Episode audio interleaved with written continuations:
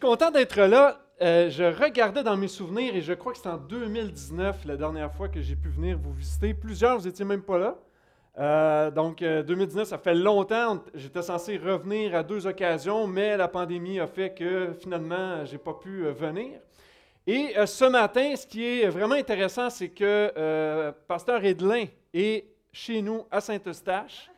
Donc, euh, on a voulu l'inviter comme nouveau pasteur maintenant au portail. Il, est avec nous et moi, je suis là euh, avec vous ce matin. Donc, très, très heureux. Mon épouse est avec moi aussi. Est-ce que tu peux te tourner? Je sais que tu n'aimes pas ça faire ça, mais quand même.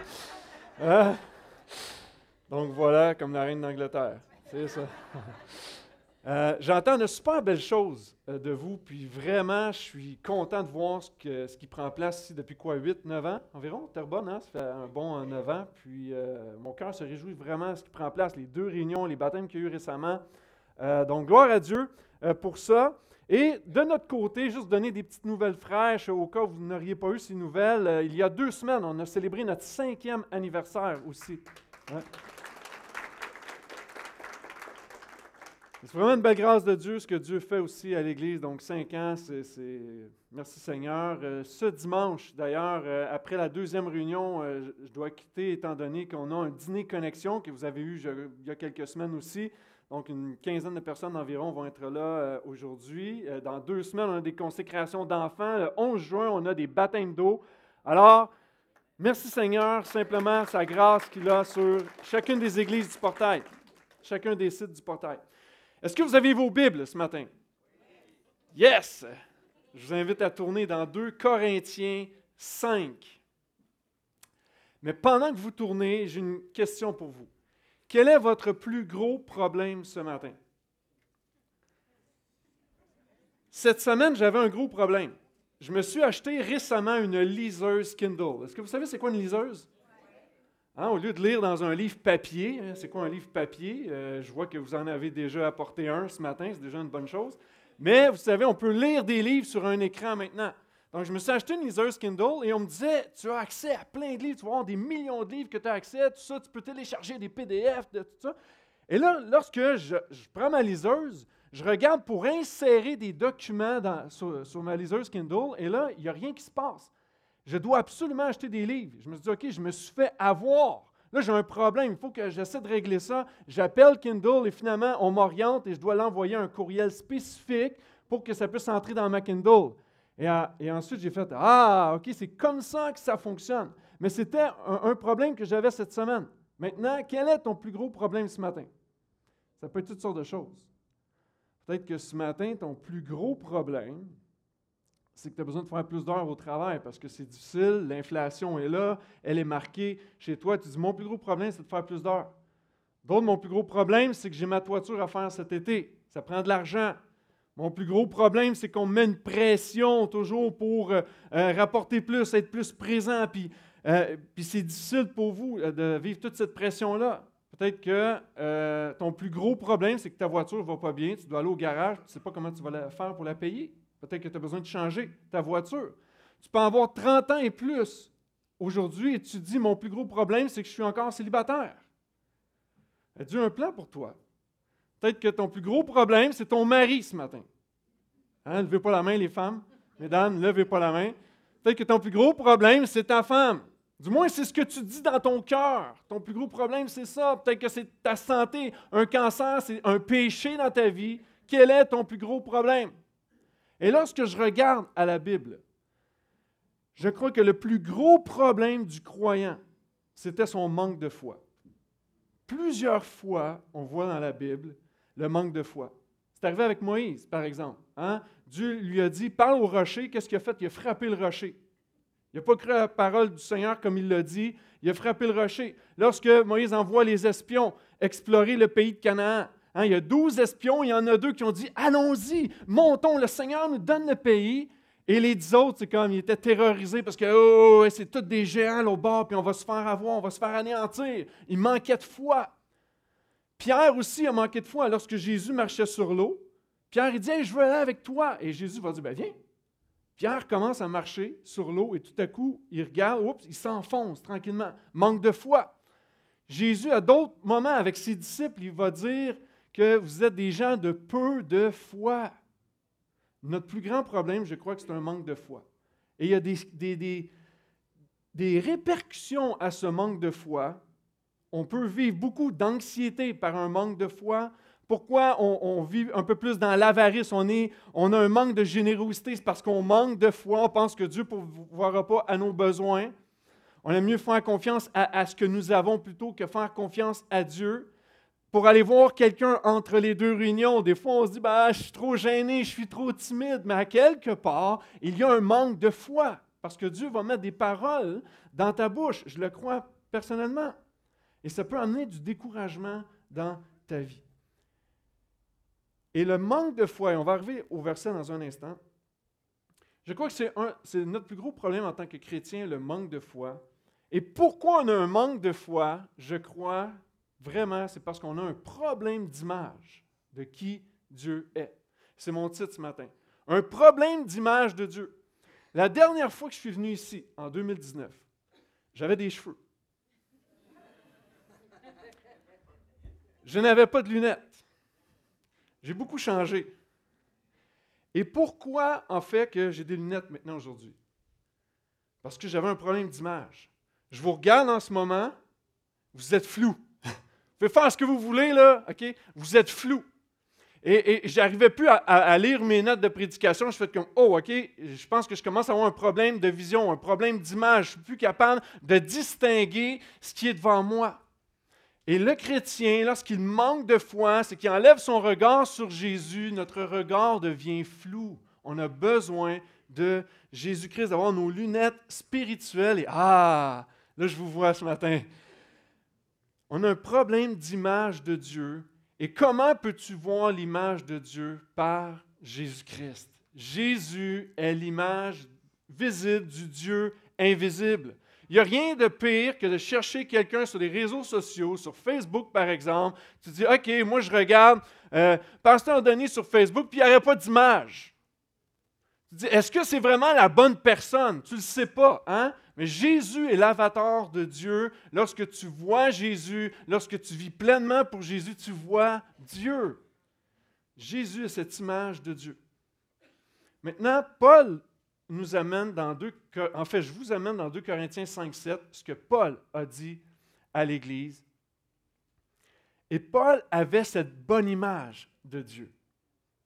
Et voici ce qu'il dit. Et c'est rare que que je fais ça personnellement, mais je centre le message sur un seul verset. 2 Corinthiens 5, 7 qui dit ceci. Car nous marchons par la foi et non par la vue. Est-ce que je peux entendre amène à ça ce matin? Est-ce qu'il y a des gens qui marchent par la foi ici? Le problème, c'est qu'on marche souvent par la vue. Il est là le problème. Et lorsqu'on marche par la vue, c'est un manque de foi. On regarde les circonstances autour plutôt que de regarder au Dieu qui contrôle les circonstances. Et ça m'amène à parler surtout de la foi ce matin. Vous avez remarqué, je parlais de manque de foi. Maintenant, la foi, on peut le voir de deux manières. Il y a l'objet de notre foi et il y a l'exercice de notre foi. C'est un peu comme si tu parles du ciel. Le ciel, tu peux le voir de manière physique. Le ciel est bleu ce matin, mais tu sais que c'est aussi un endroit où tu vas être avec Jésus pour l'éternité, au ciel. Donc, la foi, c'est la même chose. Il y a l'objet et l'exercice de ta foi, et je veux qu'on regarde ces deux éléments-là ce matin.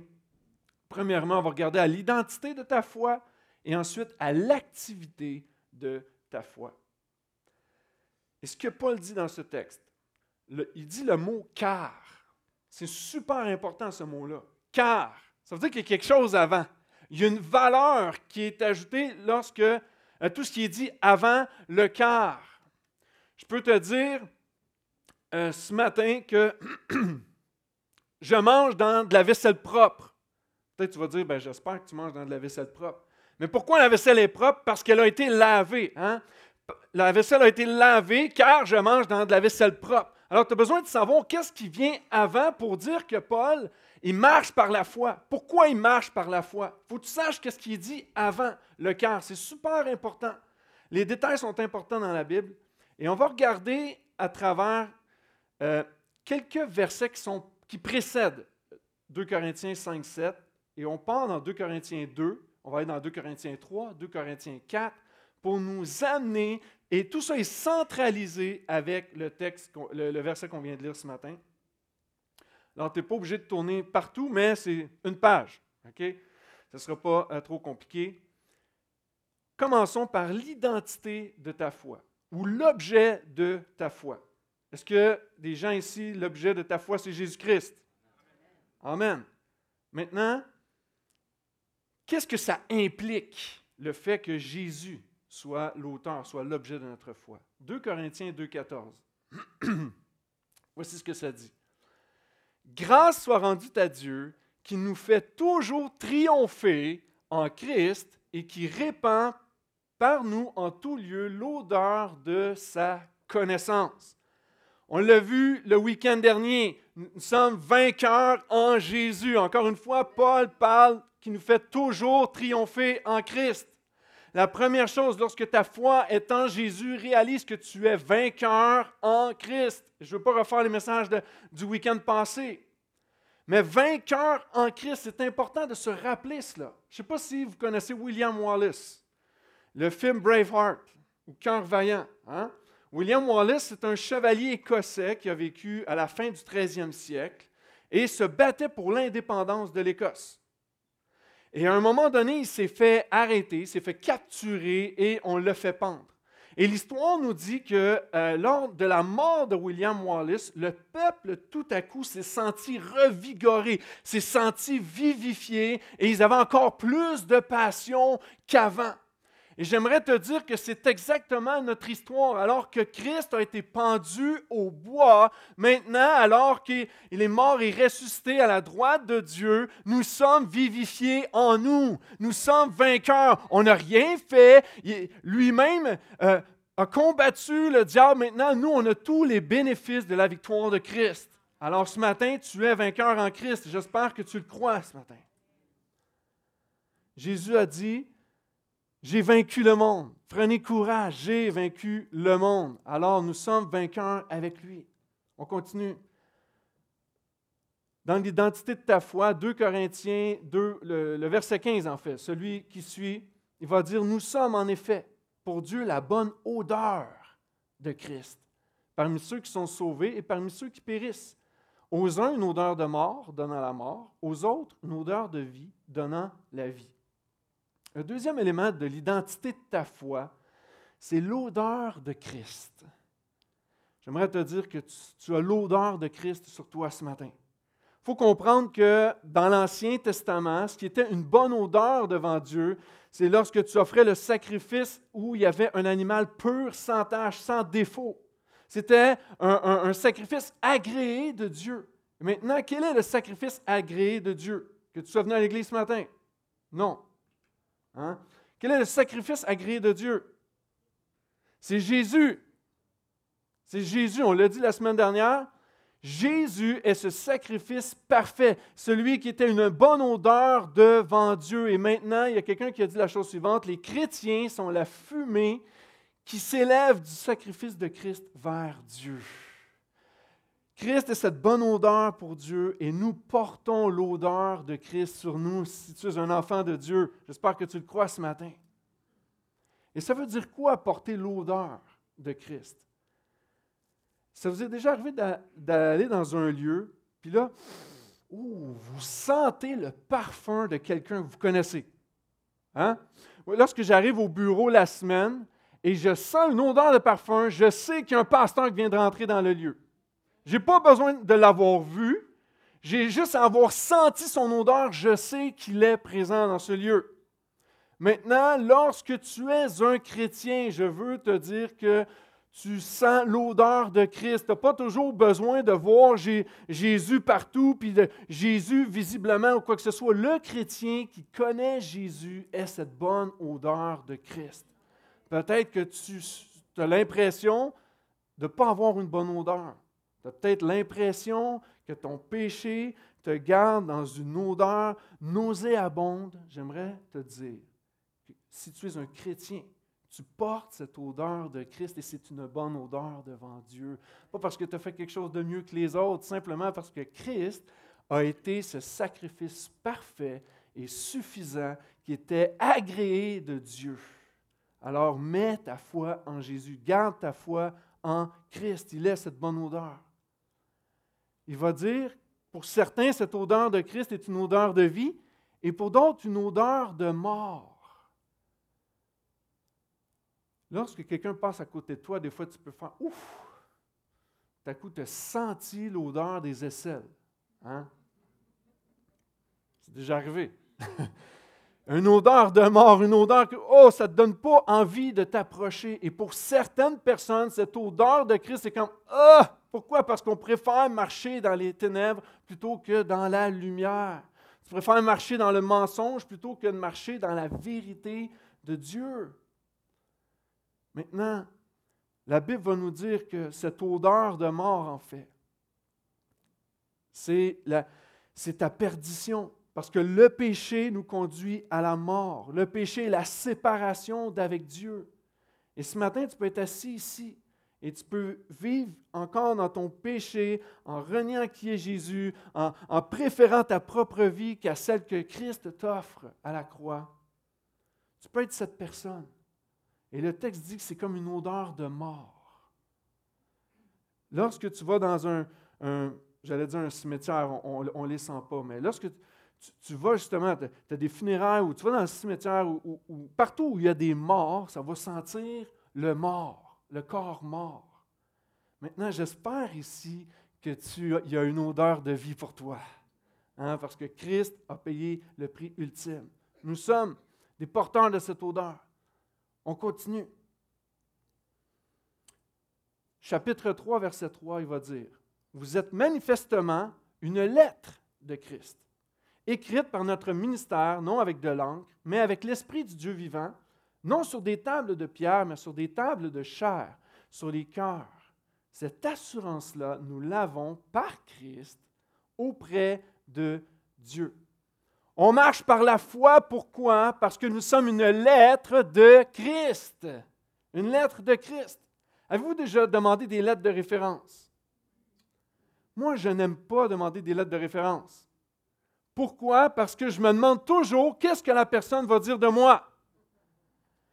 J'aurais pas de misère que quelqu'un commence à écrire sur ma vie et commence à mettre tel grief, tel grief, tel grief, tel grief. Pourquoi? Parce qu'il y a toujours du péché dans mon cœur, puis je suis convaincu que vous pourriez mettre une liste de griefs contre moi, contre la personne à côté de vous, contre votre épouse ou, ou vos enfants. Il y a sûrement des griefs qui pourraient être écrits. Ouais, parlons-en maintenant. Je vais écrire, moi, une lettre de référence pour ces gens-là. Personne veut ça. Hein? Pourtant, c'est ce que le diable veut faire. Le diable t'accuse continuellement. Voici, il veut présenter une lettre devant Dieu. Voici comment lui, euh, il a péché hier soir, puis voici comment il traite sa femme, puis voici comment il traite ses enfants. Puis il fait une liste pour essayer d'avoir des griefs contre toi. Mais le texte nous dit qu'on est manifestement une lettre de Christ que Christ a écrit sur toi. La lettre que Christ a écrite sur toi, c'est que mon frère, ma soeur, mon enfant a été pardonné, il a été racheté complètement de ses péchés. On peut se réjouir de ça ce matin. Il va dire, c'est pas écrit sur des tables de pierre, hein, parce que dans l'Ancien Testament, encore une fois, la loi de Dieu avait été écrite, avait été donnée à Moïse, ça avait été écrit sur des tables de pierre. Et l'idée, c'est, lorsque tu fais une gravure sur un trophée, c'est parce que tu ne veux pas que ça, s'enlève. Hein? Une gravure, c'est marqué, c'est indélébile, une marque indélébile. Là, il va dire, ce n'est pas sur des tables de pierre, parce que si vous connaissez bien l'histoire, Moïse, à un moment donné, dans, sa colère, il les a jetés puis il les a brisés. Hein? Donc, à quelque part, les tables de pierre n'étaient pas suffisantes ton cœur dur, c'est comme si on essaie de pénétrer une loi dans ton cœur qui est dur, alors Dieu devait changer ton cœur. Il dit, ce n'est plus euh, un cœur de pierre, je vais leur donner, mais un cœur de chair, quelque chose qui est malléable, mais la marque indélébile de ma loi va être écrite sur son cœur maintenant. Nous sommes une lettre de Christ et qui nous rappelle continuellement que malgré que tu chutes, malgré que tu fais des erreurs, tu es pardonné. Tu es racheté. Rappelle-toi l'œuvre que j'ai faite pour toi. Tu es une lettre que j'ai écrite moi-même. Tu es mon fils, tu es mon enfant. Tu es ma fille. Et Platon a dit une chose intéressante. C'est rare que je cite Platon dans des prédications. Mais il dit, les bons enseignants n'écrivent pas leur message avec de l'encre qui s'efface. Ils l'écrivent sur les hommes. Jésus a écrit sa loi sur toi. Verset 6 du chapitre 3, 3 il va dire, Il nous a aussi rendus capables d'être ministres d'une alliance nouvelle, non de la lettre, mais de l'esprit, car la lettre tue, mais l'esprit vivifie. Nous sommes des ministres de Christ. On pourrait faire un peu de politique ce matin. Un ministre, ça nous fait penser au gouvernement euh, Trudeau, au gouvernement Legault. Et euh, un ministre, c'est quoi? Hein? C'est quelqu'un qui va travailler pour le gouvernement et qui vous représente. En tant que chrétien, on travaille pour qui? On dirait que vous n'êtes pas sûr. On travaille pour qui? On travaille pour Jésus. Amen. On travaille pour Jésus. On représente qui sur cette terre? On représente le Seigneur. Nous sommes ses ambassadeurs. Donc, le texte nous dit, parce que euh, lorsque ta foi est en Christ, l'identité de ta foi, c'est que tu es un ministre de Christ. Wow! C'est pas n'importe qui. Le gouvernement va passer. Hein? Peut-être qu'il y en a qui espèrent, hey, c'est quand qu'on va changer de gouvernement? Mais merci Seigneur que Christ ne passe pas. La parole de Dieu ne passe pas et tu es un ministre de ce gouvernement extraordinaire qui est le royaume de Dieu. Amen. On est ministre de Christ. Verset 17. Or, un autre élément de notre identité, de notre foi, on va dire, Or, le Seigneur, c'est l'Esprit. Et là où est l'Esprit du Seigneur, là est la liberté. Nous tous, qui le visage découvert contemplons comme dans un miroir la gloire du Seigneur, nous sommes transformés en la même image, de gloire en gloire, comme par le Seigneur l'Esprit. Un cinquième aspect qui nous qui, est une caractéristique lorsque notre foi est en Christ, c'est que nous sommes l'œuvre de Christ. On est l'œuvre de Christ ce matin. Je sais qu'on peut se regarder dans le miroir, qu'on peut ne pas aimer ce qu'on voit. Mais Christ est en train de faire une œuvre dans ton cœur. Le plus important, c'est ce que Christ fait dans ton cœur en ce moment. Je vous ai dit, lorsque la dernière fois que je suis venu, j'avais des cheveux et que je n'avais pas de lunettes. Hein? Mais mes cheveux, il y a une histoire avec ça. Pendant la pandémie, euh, bon, les, coiffures étaient, les, les, salons de coiffure étaient fermés. Je me suis dit, ben, je gardais mes cheveux courts, alors je me suis acheté un rasoir. Et là, je les rasais à peu près comme Pasteur Jim, OK, un petit peu de cheveux. Et là, à un moment donné, je demande à mon épouse, écoute, est-ce que tu pourrais venir juste m'égaliser en arrière? Tu sais, parce que là, c'est difficile dans le miroir faire ça. Puis, est-ce que tu peux m'égaliser en arrière? Elle, elle ne savait pas, mais j'avais enlevé la plaquette du, rasoir. Alors là, c'était direct, le rasoir sur la peau. Et là, elle n'a pas euh, remarqué. Donc, elle met le, rasoir ici en arrière. Elle a dit, t'es sûr? oui, vas-y. Puis là, elle fait foum. Et là, elle fait. Et là, je dis, quoi, quoi, quoi? Elle dit, il n'y avait pas de plaquette et là, tu as une grosse marque. Moi, dans mon cœur, je me disais, yes! J'avais hâte de ressembler à Pasteur Max.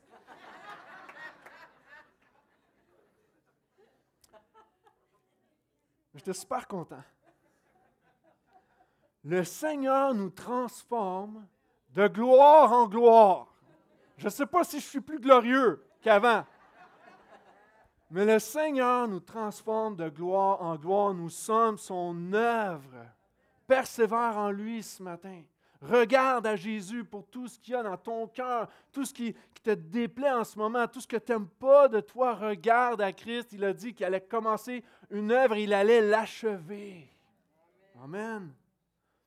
Voici ce que l'apôtre Paul va dire au chapitre 4. Il va dire, c'est pourquoi, ayant ce ministère, selon la miséricorde qui nous a été faite, nous ne perdons pas courage. Il y a des difficultés, il y a des épreuves, il y a des défis, il y a des péchés que tu retombes dedans, il y a des conflits, ta famille ne va peut-être pas super bien à la maison, mais ne perdons pas courage. Dieu est à l'œuvre dans ta vie. On arrive au deuxième aspect de la foi. On a vu l'identité de ta foi. Et deuxièmement, je veux qu'on regarde l'activité de ta foi. Finalement, c'est d'exercer notre foi. Ça, c'est pas facile, hein, exercer notre foi. Lorsque tu fais face à un dilemme, c'est comme, oh, Là, tu regardes, OK, qu'est-ce que je peux faire pour être sûr que ça fonctionne? Là, tu regardes ton budget. Est-ce que mon budget va être correct? Ah, cette mois-ci, on va être serré. OK, on va serrer la ceinture. Puis là, il y, a différentes affaires que tu fais. Tu pries pour un travail. Puis, ah, est-ce que le Seigneur veut, vraiment que ça soit ça? Puis là, tu n'es comme pas sûr. Puis là, tu envoies plein de CV pour être sûr que de toute façon, Dieu va répondre d'une manière. Puis j'ai envoyé 12 CV. C'est sûr qu'à un moment donné, ça va fonctionner. C'est pas évident, les pas de foi. J'en ai vécu plusieurs dans ma vie. Je pourrais en raconter en raconter plusieurs, mais je pourrais vous raconter des moments aussi où je n'étais pas très champion dans ces moments-là non plus. Je n'ai pas fait confiance à Dieu, je me suis fait confiance à moi-même et tout ça. Mais le défi est réel. En tant que chrétien, lorsqu'on dit qu'on marche par la foi et non par la vue, oh, on, on, tantôt on a dit Amen. J'ai fait exprès pour vous demander Amen. Oh, mais dans la réalité, pas évident. Puis je vais vous raconter quelque chose, ça se peut que vous l'ayez déjà entendu. Mais en 2007, c'est là que je suis arrivé au portail. Puis euh, j'avais pris une grande décision. J'avais un travail, tout ça, puis je disais, hey, let's go, on fonce. J'avais la paix de Dieu, qu'il m'appelait au ministère et tout. Alors, on fait toutes les démarches, on, met la maison en vente. Euh, j'avise mon, patron que, écoute, il me reste. Euh, voici, il me reste telle, semaine, puis après ça, je vais démissionner et tout. Puis entre-temps, on regarde pour une maison sur la rive nord, tout ça. Et là, on trouve une maison. C'est comme, waouh, waouh, waouh. Puis à l'époque, je vous évite des détails, mais à l'époque, on était aussi avec un autre couple pastoral euh, dans une grande, grande maison, tout ça. Puis euh, c'était pour nous aider mutuellement. Puis on s'est dit, hey, on, achète cette maison-là. Puis là, euh, entre-temps, vu que ça c'était réglé, ma maison était pour être vendue, moi je dis à mon boss, parfait, à partir d'aujourd'hui, je, ne suis plus employé chez vous. Il dit, OK, parfait, pas de problème. Et là, j'arrive à la banque pour signer le prêt pour l'hypothèque. Et là, le monsieur me dit, euh, écoutez, M. Favreau, euh, il dit, êtes-vous toujours à l'emploi d'Infasco? C'est là que je travaillais avant. Là, c'est comme, euh, ben non, je, vais être à l'emploi avec mon ami ici, puis tout ça, puis OK. Mais là, ça reste de même. À la fin, je vais à la salle de bain, puis là, il m'attend à la sortie. Puis là, il me dit euh, Écoute, euh, tu as changé d'emploi, j'imagine que tu, dois avoir un, salaire avec ça. As-tu une lettre de ton employeur tu sais? euh, Je ne sais pas quoi dire. Je ne sais pas quoi dire parce que moi, j'avais la paix, je fais un saut par la foi à l'église. Je n'avais pas de promesse d'embauche. C'est comme Oh! Et là, je patine. Je suis un chrétien, je ne veux pas mentir. Alors, qu'est-ce que je dis? Puis là, ma femme, on avait eu un enfant, donc il y avait encore des congés de paternité que je pouvais avoir. Fait que là, j'ai joué là-dessus. Puis je disais, ah, j'étais encore pendant huit semaines, tout ça, puis euh, que je suis correct, mais ça va venir, la lettre, elle va venir, ça va venir, ça va venir. Par la foi, ça va venir, Seigneur, il faut que ça vienne, il faut que ça vienne. Puis j'avais aucune promesse. il dit, ça va, je vais avoir besoin de ça, sinon, oubliez ça, je ne peux pas vous donner la maison. Il dit, sinon, il faut que ce soit un endosseur. Ah, ben, pas de problème, un endosseur c'est sûr que mon père va dire oui. D'après vous, qu'est-ce qu'il a dit? Il a dit non. À ma grande déception. Il dit Ça vient de Dieu, Denis. Il va pourvoir. OK, les fameuses réponses de chrétiens. Et là là. Et là, il n'y a rien qui vient. J'appelle le, gars, je dis écoute, j'ai rien, puis tout ça, puis il dit écoute, c'est la, seule condition, on ne peut rien faire. Puis là, je parle avec mon ami, puis c'est comme, mais hey, quelle gaffe que j'ai faite. C'est parce que là, je viens de perdre ma job. Je n'ai pas d'autre emploi. Ma maison est vendue. Sa maison, à lui, est sous-louée. On, vient on veut acheter une maison. Tu te rends compte que je nous mets dans la rue? Et là, il dit Fais confiance à Dieu, Denis. ben oui, fais confiance à Dieu, c'est facile, tu sais. Il est dans la gang avec moi, là. il est dans la même galère. Et là, je prie là-dessus, tout ça, puis à un moment donné, le lendemain matin, le gars rappelle.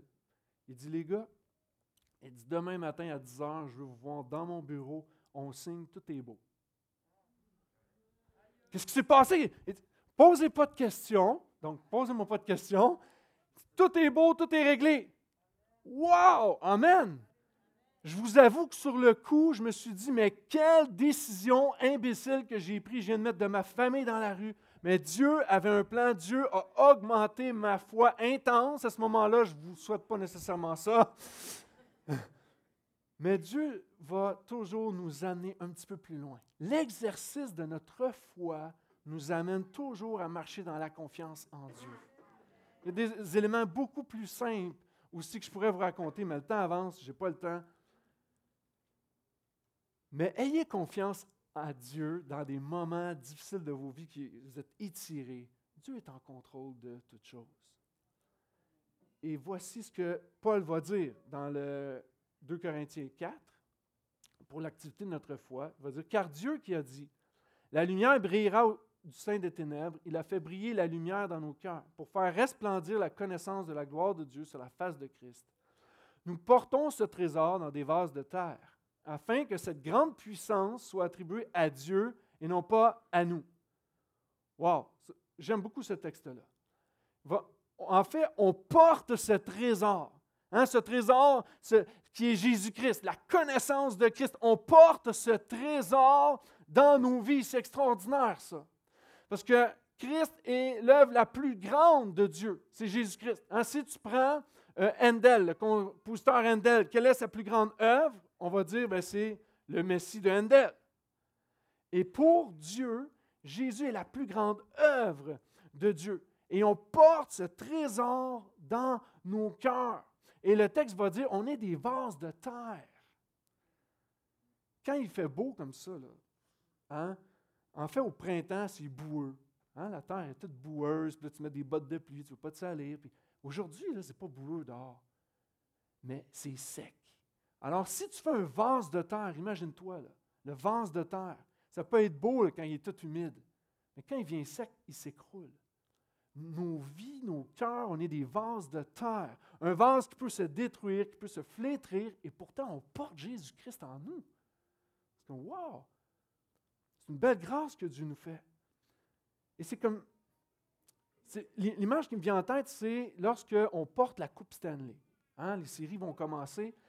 Mais c'est incroyable comment que lors du, du dernier match pour euh, euh, remettre la Coupe Stanley, il y, a, un homme qui, qui, est bien habillé en uniforme, il a des gants blancs, puis là, il chaîne. Hein, il, va faire briller la Coupe Stanley pour être sûr que ça soit wow, le trophée. On porte ce trésor, puis il faut qu'il soit beau et qu'il soit beau. Mais le paradoxe avec ça, c'est que lorsqu'on remet ça dans les mains des joueurs de ça sue, ça crache, ça crie, ça boit dans la coupe, les mains toutes sales, toutes souillées, ça touche la coupe Stanley. C'est comme, wow, quel paradoxe! Pourtant, c'est le paradoxe avec nos vies. Nous sommes sales à l'intérieur, on a nos péchés, on a nos faiblesses. Combien de fois qu'on tombe, qu'on se relève, qu'on se repent, puis Seigneur, pardonne-moi, puis on sent comme des. On est des vases de terre, on n'est pas grand-chose pourtant. Mais tu portes le trésor de Christ en toi. Amen. Quelle belle grâce de Dieu.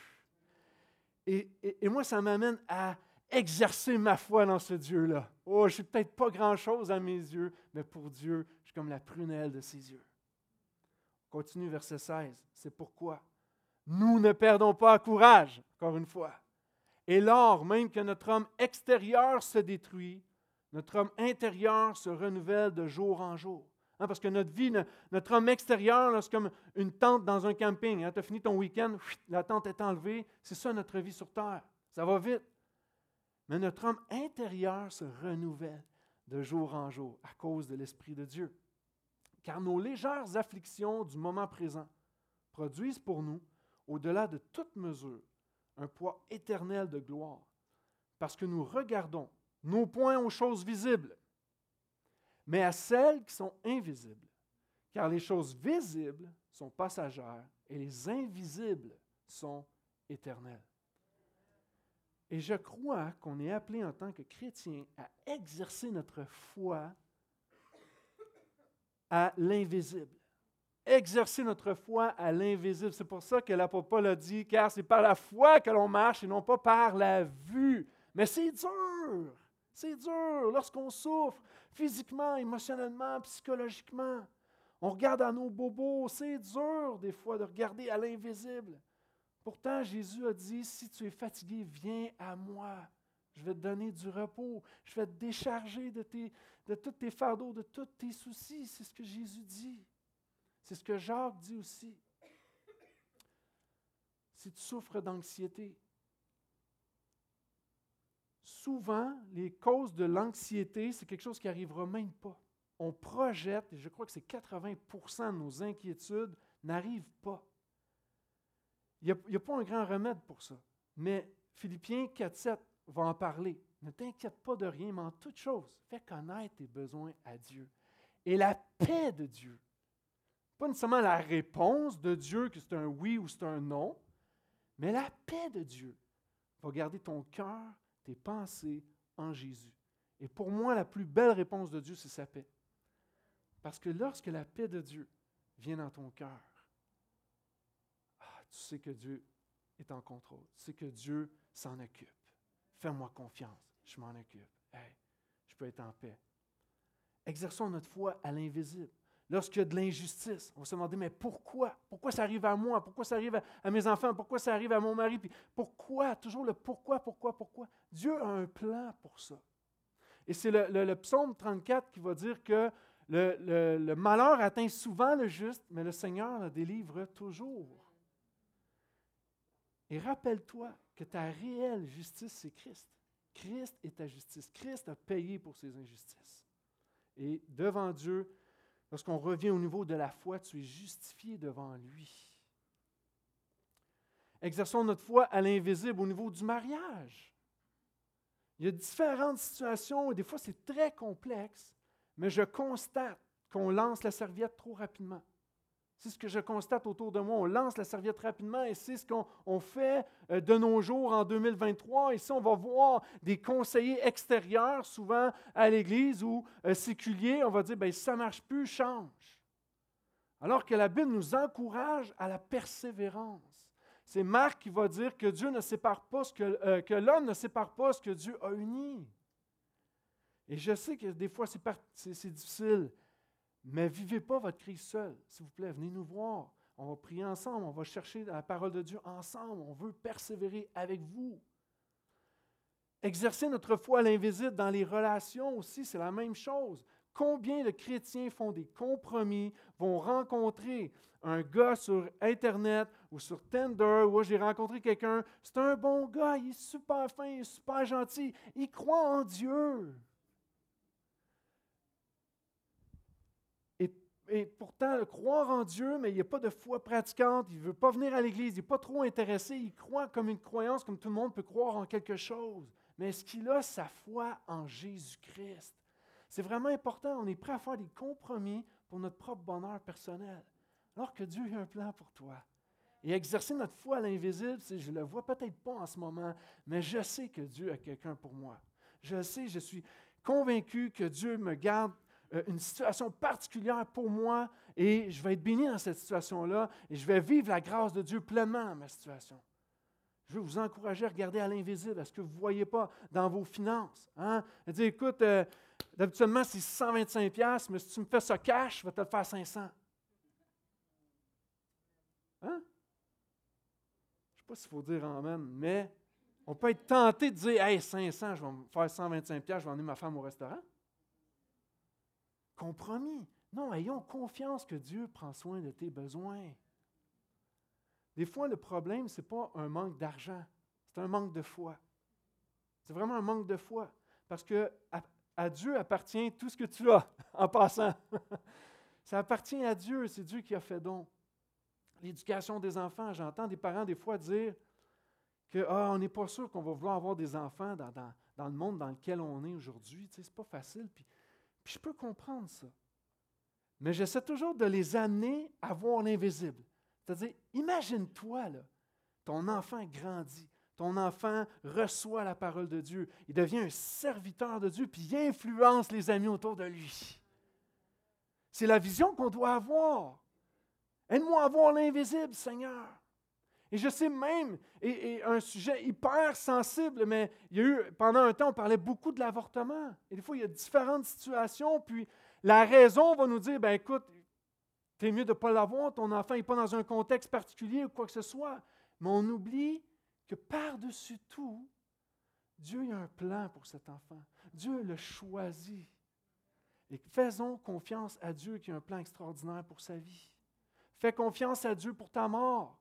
Tu as peur de mourir, tu vieillis, tu ne sais plus trop. Aie confiance en Dieu, qui va prendre soin des gens autour de toi lorsque tu vas partir. De la dépendance. Certains, vous luttez avec des péchés depuis longtemps et vous, vous êtes en train de douter de est-ce que Dieu transforme vraiment? Est-ce que Dieu change véritablement mon cœur? Je ne suis pas capable de m'en sortir. Pourtant, il y a plein de provisions dans la parole de Dieu pour toi. Tu ne seras jamais tenté au-delà de tes forces. Dieu va toujours te donner un moyen d'en sortir. Dieu te donne toujours la piste pour exercer ta foi, pour que tu regardes à lui en tout temps et en toutes choses. Amen. J'invite les musiciens.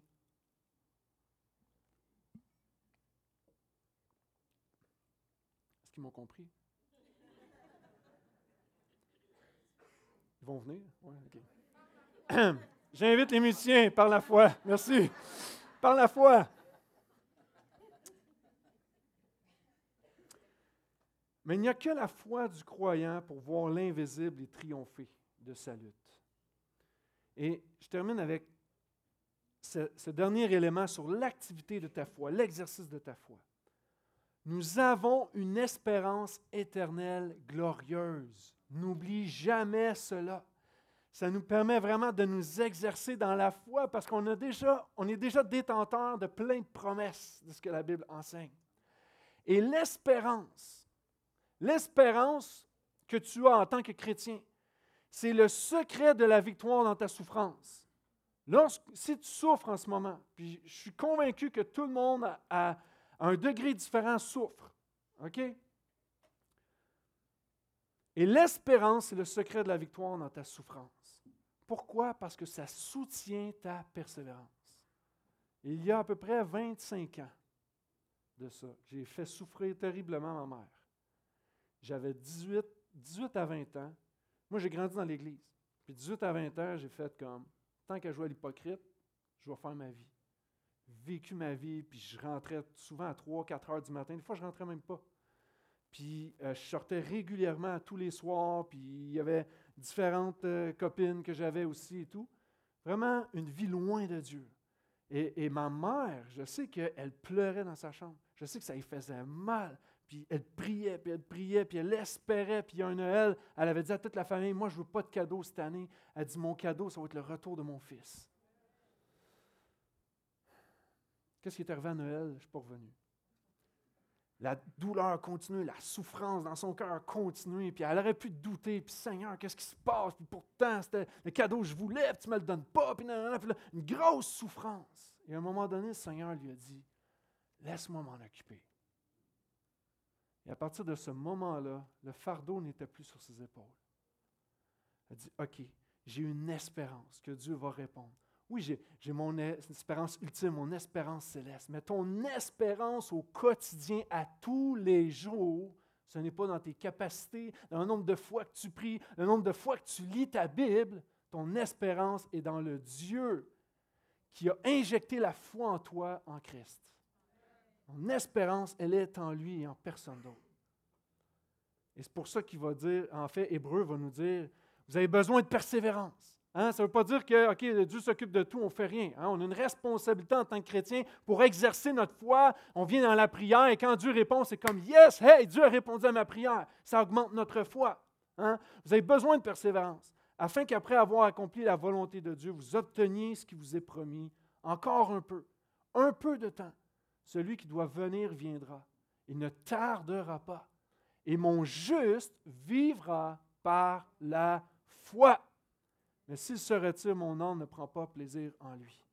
Je veux t'encourager ce matin à garder ta foi en Christ. En toutes choses, peu importe ce qui arrive, ça ne va pas comme tu veux, Dieu le sait déjà. Dieu a un plan. Fais-lui confiance, marche dans la persévérance. Et je reviens au texte initial de base. Je vous ai tout dit ça avant pour dire, voici, l'apôtre Paul marche avec plein d'assurance dans la foi et non pas par la vue. Il va dire, 2 Corinthiens 5, 6, Nous sommes donc toujours pleins de confiance, car nous marchons par la foi et non par la vue. Si on marche par la vue, on va être découragé. À tous les jours de notre vie, on va être découragé. On marche plein de confiance car on marche par la foi. Est-ce que tu as cette foi en Christ ce matin?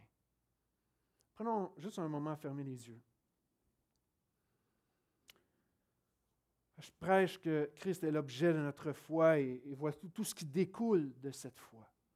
Mais ce matin, c'est possible que tu sois ici, que tu n'as pas cette foi en Christ. Je veux t'inviter à placer ta foi en Jésus-Christ. Ce qui veut dire renoncer à ta propre vie, renoncer à tes ambitions, renoncer à toutes tes bonnes idées pour avoir le succès et de vivre le ciel sur la terre selon tes propres standards. C'est renoncer à toi-même et de dire, OK Seigneur, je sais, j'ai besoin de toi. Ma vie m'amène dans un précipice, ma vie, ma vie m'amène dans un cul-de-sac. Je vois plus clair. Je trébuche tout le temps. Et ça fait mal à chaque fois. Et le résultat de nos vies qui demeure dans nos péchés nous conduit vers la mort. Nous conduit vers la mort certaine, la séparation éternelle d'avec Dieu. Mais celui qui mettra sa foi en moi, dit Jésus, celui qui mettra sa foi dans le Christ, dans le Christ ressuscité, celui-là va vivre même s'il meurt. Peu importe la vie atroce que tu peux avoir physiquement parlant sur cette terre. Ton cœur. Est-ce que ton cœur est à Jésus? Est-ce que Jésus est l'objet de ta foi? Tu sais que dans ce monde, ça va toujours aller de mal en pis. Parce que Dieu a promis de nouveaux cieux, une nouvelle terre. Dieu a promis de revenir chercher son Église. Dieu a promis de tout renouveler, son retour. Mais d'ici là, il y a juste la logique qu'on voit devant nous. Tout s'en va vers la détresse, tout s'en va vers la mort. Et ceux qui ne sont pas en Christ ont une odeur de mort sur eux. Maintenant, si tu sens que c'est toi ce matin, je t'invite à mettre ta foi en Jésus. Est-ce que Christ est l'objet de ta foi? Maintenant, pour les chrétiens, Comment est l'exercice de ta foi? Comment est l'activité de ta foi ce matin? Lorsque tu viens ici, est-ce que tu es confiant à la parole de Dieu, aux promesses de Dieu, ce que Dieu dit? Hein, parce que Dieu dit, la chose arrive. Le problème, c'est qu'on veut que ce que nous on dit, la chose arrive. Ce n'est pas ça que la Bible dit. Ce que Dieu dit, ce que Dieu déclare, la chose arrive. Et ce matin, alors qu'on va chanter,